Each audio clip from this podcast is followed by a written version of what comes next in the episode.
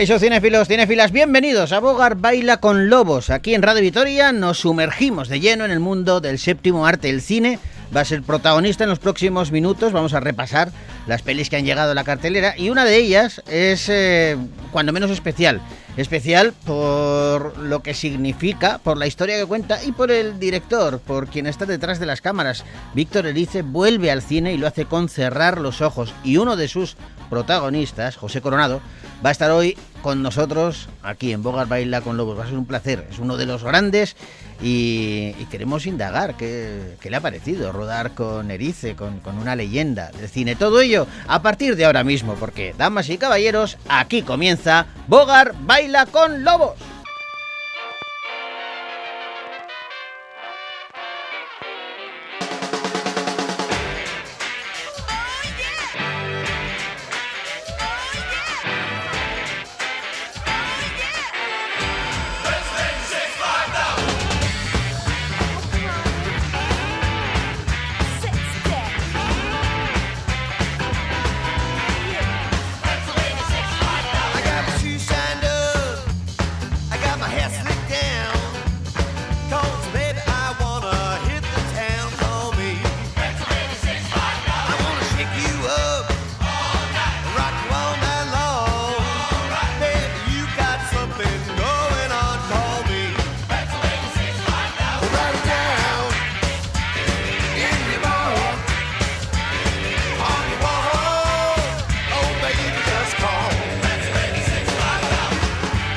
Y comenzamos como nos gusta, con bandas sonoras, con esa música que acompaña a las películas y que suele quedarse en nuestra memoria. Hoy, bueno, es una película relativamente reciente. En realidad, la conocemos porque todavía sigue viva como serie de televisión. Sin embargo, también eh, tuvo su momento cinematográfico. Hablamos de esa familia amarilla, los Simpson. Bueno, pues la banda sonora cinematográfica la puso Green Day.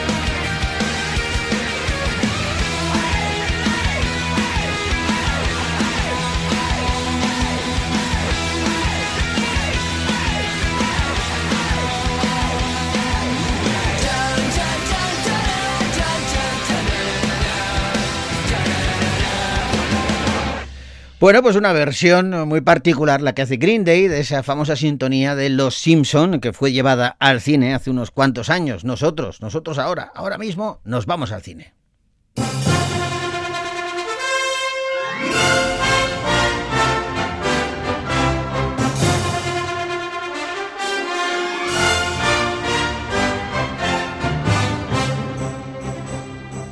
Y os comentaba al principio que se estrena esta semana la última película que ha dirigido Víctor Erice. Es una leyenda del séptimo arte y ahora nos presenta una historia que se titula Cerrar los ojos.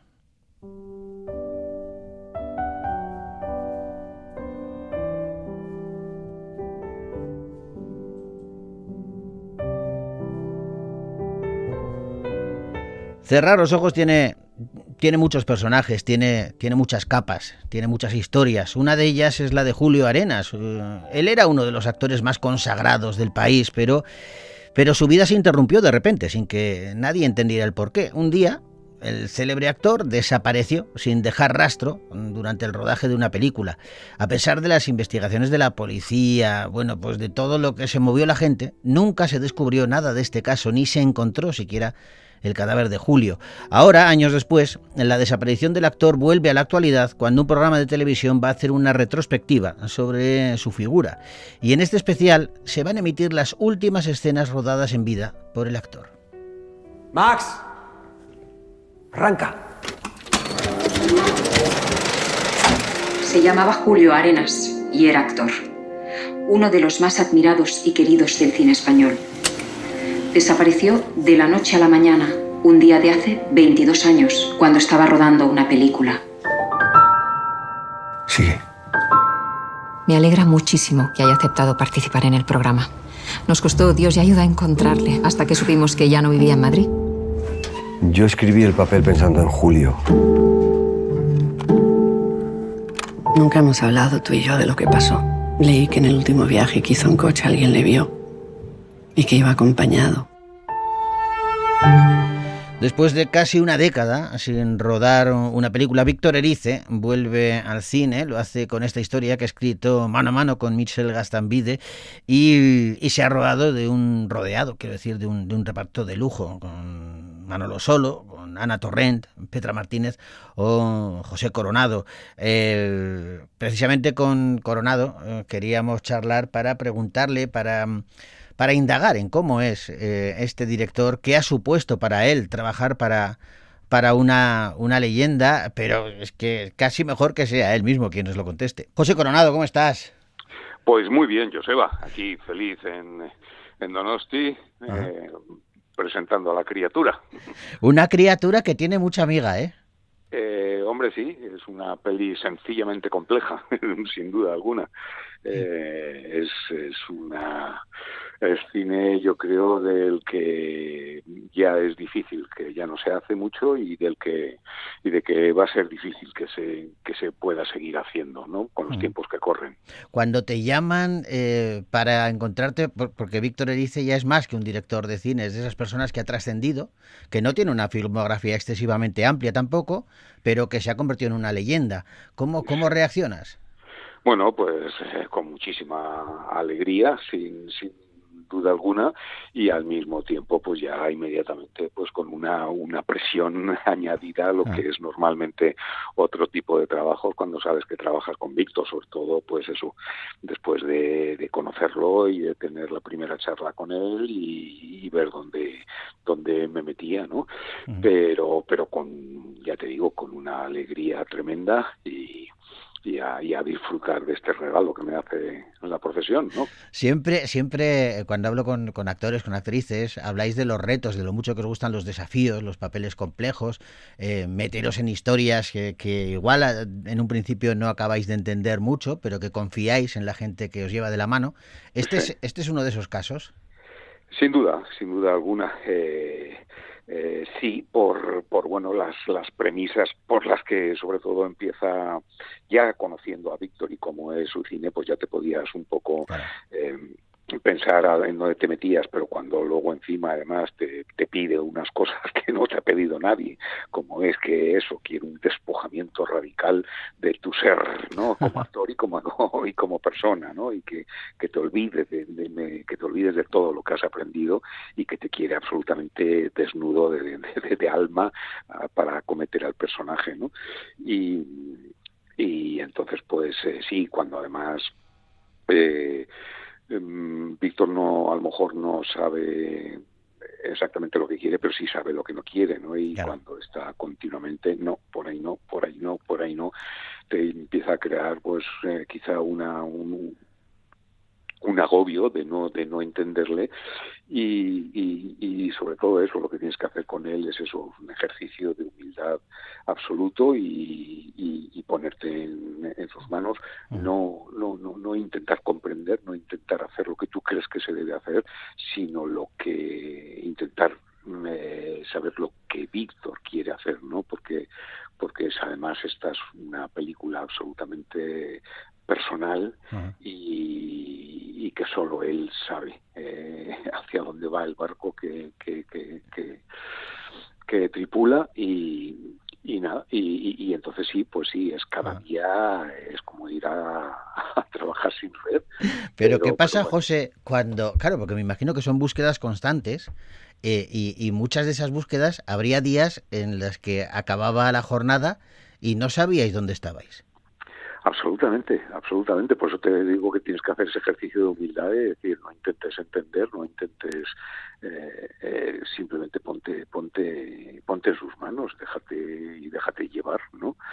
Y porque ya te digo que además, bueno, yo es que pues eh, dentro de la peli pues tengo tres personajes los que hago, ¿no? La primera parte es es, es un cuento, ¿no? El de la mirada del adiós, en la que, bueno, es un tipo con, con ideales, un tipo que ayuda a un judío a buscar a, a su hija eh, y, bueno, ese, ese, personaje más o menos eh, era más fácil de, de, acometer. Luego está el Julio Arenas de mitad de la película, que es este tipo que está eh, al borde del abismo, ¿no? Con, alcoholizado y con, con sin felicidad en su vida, ¿no? Que, que desaparece, que no se sabe no se sabe por qué, y luego es al que se encuentran ya a los veintitantos años, que es que será el más difícil, ¿no? Que es Gardel, que es un tipo que, que bueno, que está, tampoco, tampoco quiero hacer muchos spoilers, ¿no? Pero, pero bueno, la película habla de la memoria, habla de, de, los recuerdos, habla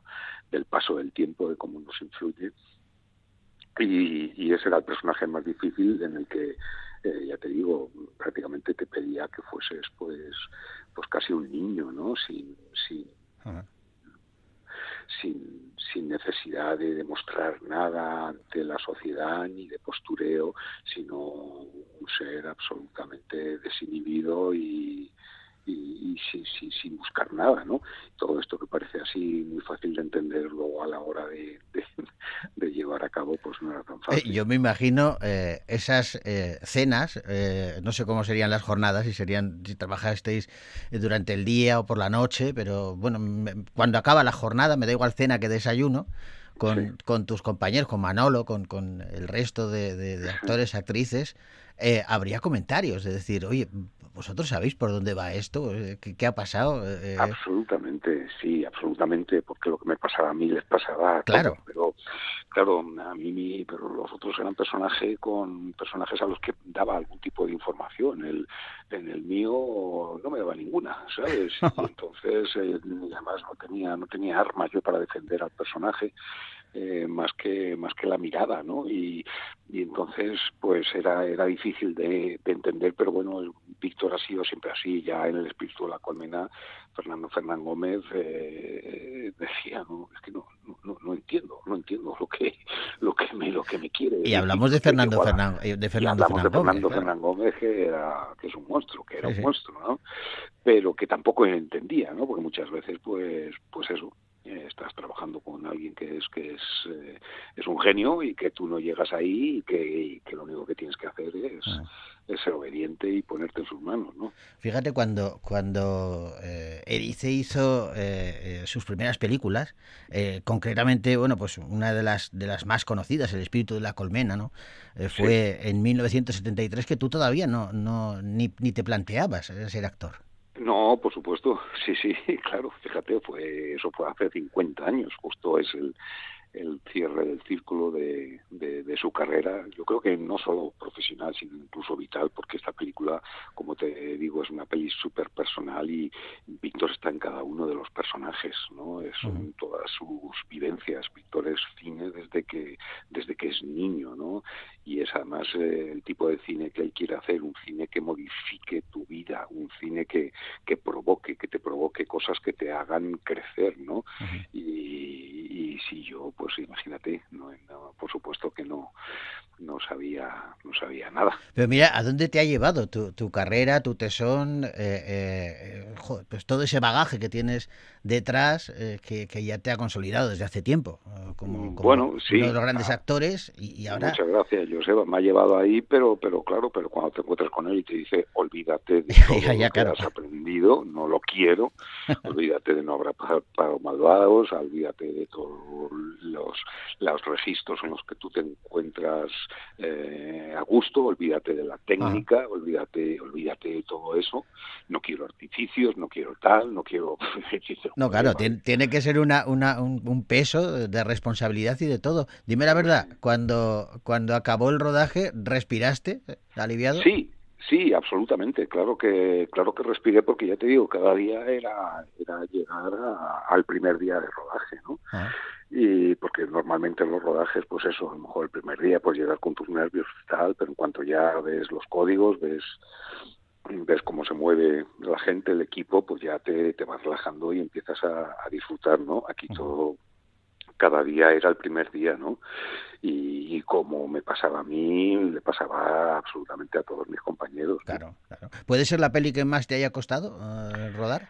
Eh, sí, sin duda alguna. Sí, sí, sí, sí, sí. La que, la que más desazón yo sentía a la hora de decir estaré a la altura de lo que este hombre quiere, quiere de mí, ¿no? Luego aparte, Víctor, eh, eh aparte del, de que es rodando a la hora de que no quiere planificación, que lo que quiere es que surja el misterio del momento, de todo, luego él basa muy mucho su cine en el montaje, ¿no? Claro. lo que él es capaz de hacer en montaje. Entonces, hasta que no he visto la película... Eso te iba a preguntar, cuando la has visto, ¿qué, qué, qué has sentido?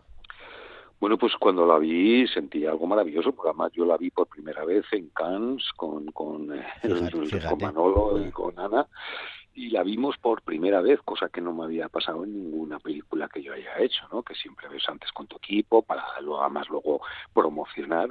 Yo no había visto nada y lo único que sentí, bueno, pues eh, me arropó, me, me cautivó desde el primer segundo por cómo es su tipo de, cine que te envuelve. Es una película que hay que, hay que ver en pantalla grande, que hay que ver eh, con con más gente, eh, haciendo lo que Víctor mm, proclama siempre, ¿no? Y reivindica que es el compartir una vivencia, ¿no?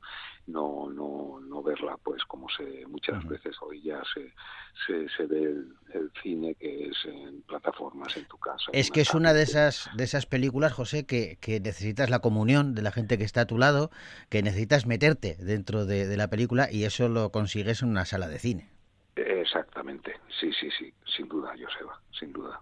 Oye, y cuando acabas de, de, rodar una película de estas características, eh, ¿qué te apetece? Dice, ahora, ahora una comedia, algo ligerito, algo... Eh, bueno, pues sí, ¿qué quieres que te diga? Claro. También, eh, uno es masoquista en esta profesión, pero Pero lo justo, ¿no? lo justo, claro. Digo, bueno, yo ya he tenido esta, esta, esta experiencia de, de, de, ir sin red, ¿no? Ahora quiero algo donde yo me, me sienta cómodo, ¿no? Que bueno, pues quieras que no, ya también por edad y por que llevo casi 40 años en la profesión, pues vas aprendiendo ya y con la técnica que tienes y con todo, pues pues sabes moverte, ¿no? Y pero pero bueno, pero, pero ya te digo que, volvería a repetirlo una y mil veces, ¿no? Lógicamente, de todas maneras, por, por cambiar un poquito de, tema, te vemos a ver dentro de nada, comienza la tercera temporada de Entrevías, ¿no? Una serie también muy, muy personal. Eh, sí, bueno, pero ya te digo, es, es mucho más, más, entendible para mí. Que, ¿no? no tiene eh, que ver, claro, evidentemente, pero, te quiero decir que son dos, dos trabajos diferentes, pero que, que, sigues ahí, pico y pala, que es lo que hay que hacer en el oficio. Sí, eh, claro. ¿Has perdido ya, con, con, todo el, el, bagaje que tienes detrás, esa incertidumbre que tiene siempre el actor de, de, decir, a ver si ahora ya no me van a llamar, a ver si...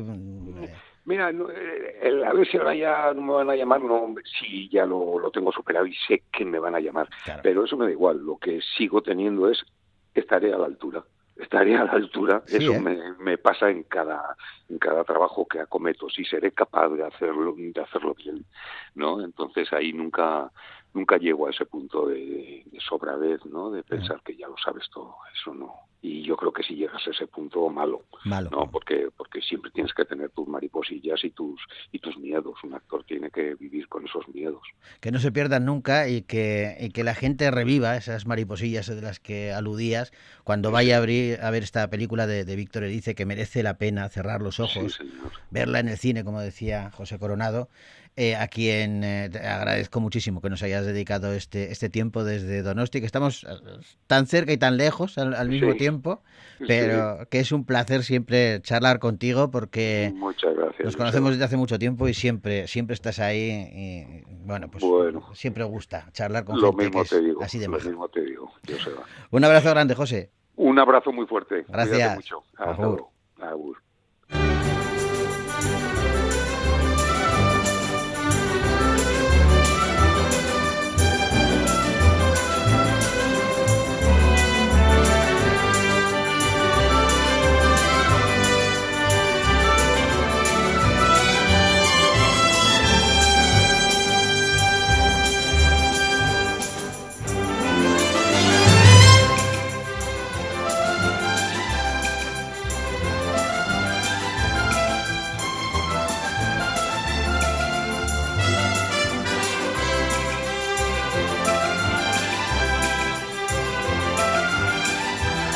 Hablábamos de una leyenda del cine en esa película que ha llegado esta semana a la cartelera, la última de, Víctor Erice, y vamos con otra, otra leyenda. Esta vez eh, tenemos que hablar de algo más internacional, porque Ridley Scott vuelve al cine y lo hace, bueno, pues eh, narrando la vida de, de, los orígenes de Napoleón Bonaparte, ni más ni menos. Bueno, pues... Eh, este hombre que fue ascendiendo desde su aislamiento, eh, desde su alistamiento, mejor dicho, en las fuerzas de la Revolución Francesa, él empezó como un, como un oficial de bajo rango, fue desmarcándose como un brillante estratega hasta volverse el despiadado emperador de toda Francia. Destacó rápidamente como extraordinario líder y visionario de la guerra, y era implacable y ambicioso en el combate. Todo esto está retratado en esta película Napoleón, que dirige Ridley Scott con Joaquin Phoenix, Vanessa Kirby y Tahar Rahim, entre otros.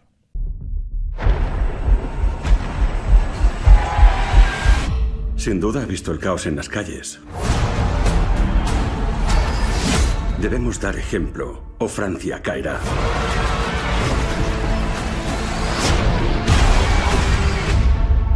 Le prometo éxitos colosales.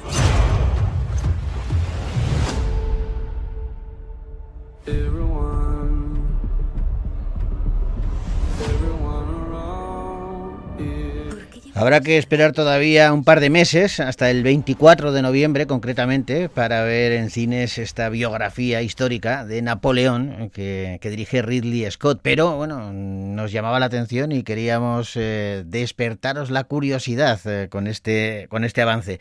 Mañana, por cierto, continuamos eh, con Bogar Baila con Lobos ese repaso a los estrenos cinematográficos que han llegado a la cartelera Gasteiztarra, que quedan muchas películas por delante y de lo más variado, de lo más variadito, porque eh, tenemos yo qué sé, desde la cuarta entrega de Los Mercenarios con, con Stallone al frente, a lo último de Woody Allen, o la décima entrega de Show, esa saga de terror que, que ya han hecho 10 películas. Madre mía, bueno, eso entre otras muchas cosas.